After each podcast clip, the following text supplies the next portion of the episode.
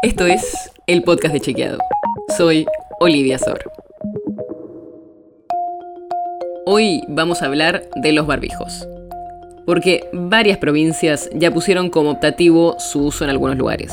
Pero seguro, si estás tan perdido como yo, te va a servir saber qué dice la evidencia sobre cuándo conviene dejarse los puestos.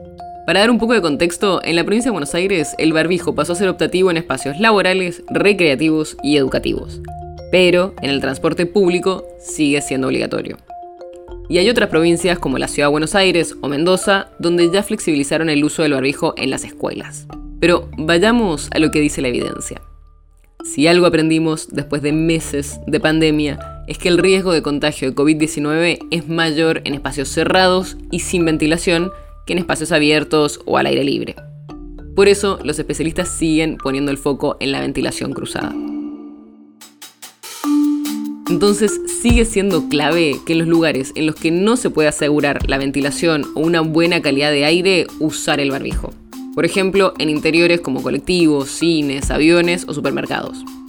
Hay un investigador de Estados Unidos que hace una analogía con el humo de cigarrillo que puede ser bastante útil. Si alguien estuviera fumando en ese espacio, ¿el olor a cigarrillo lo llenaría rápidamente? Si es así, también lo haría el virus, así que sería bueno llevar un barbijo. Y si hay buena ventilación cruzada y no quedaría todo lleno de olor, es menos probable que te infectes. Y después hay otro tema muy importante, la vacunación. Una persona vacunada puede tener carga viral, con lo cual puede contagiar, pero el riesgo es mucho menor.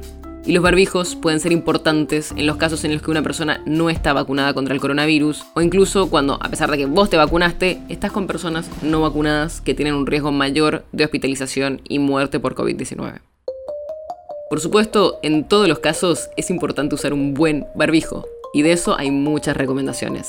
Pero para hacerlo breve, los N95 o si no los KN95 son los que más protegen.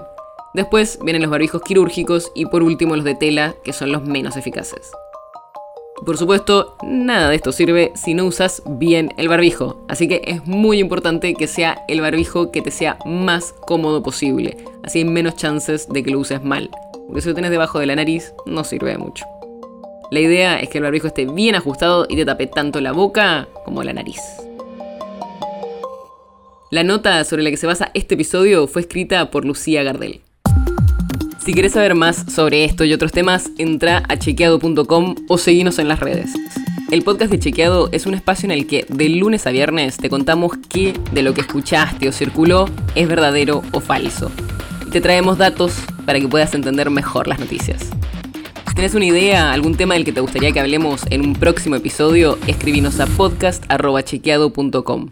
Y si te gustó este episodio, seguinos en Spotify o en tu app de podcast favorita y recomendanos a tus amigos.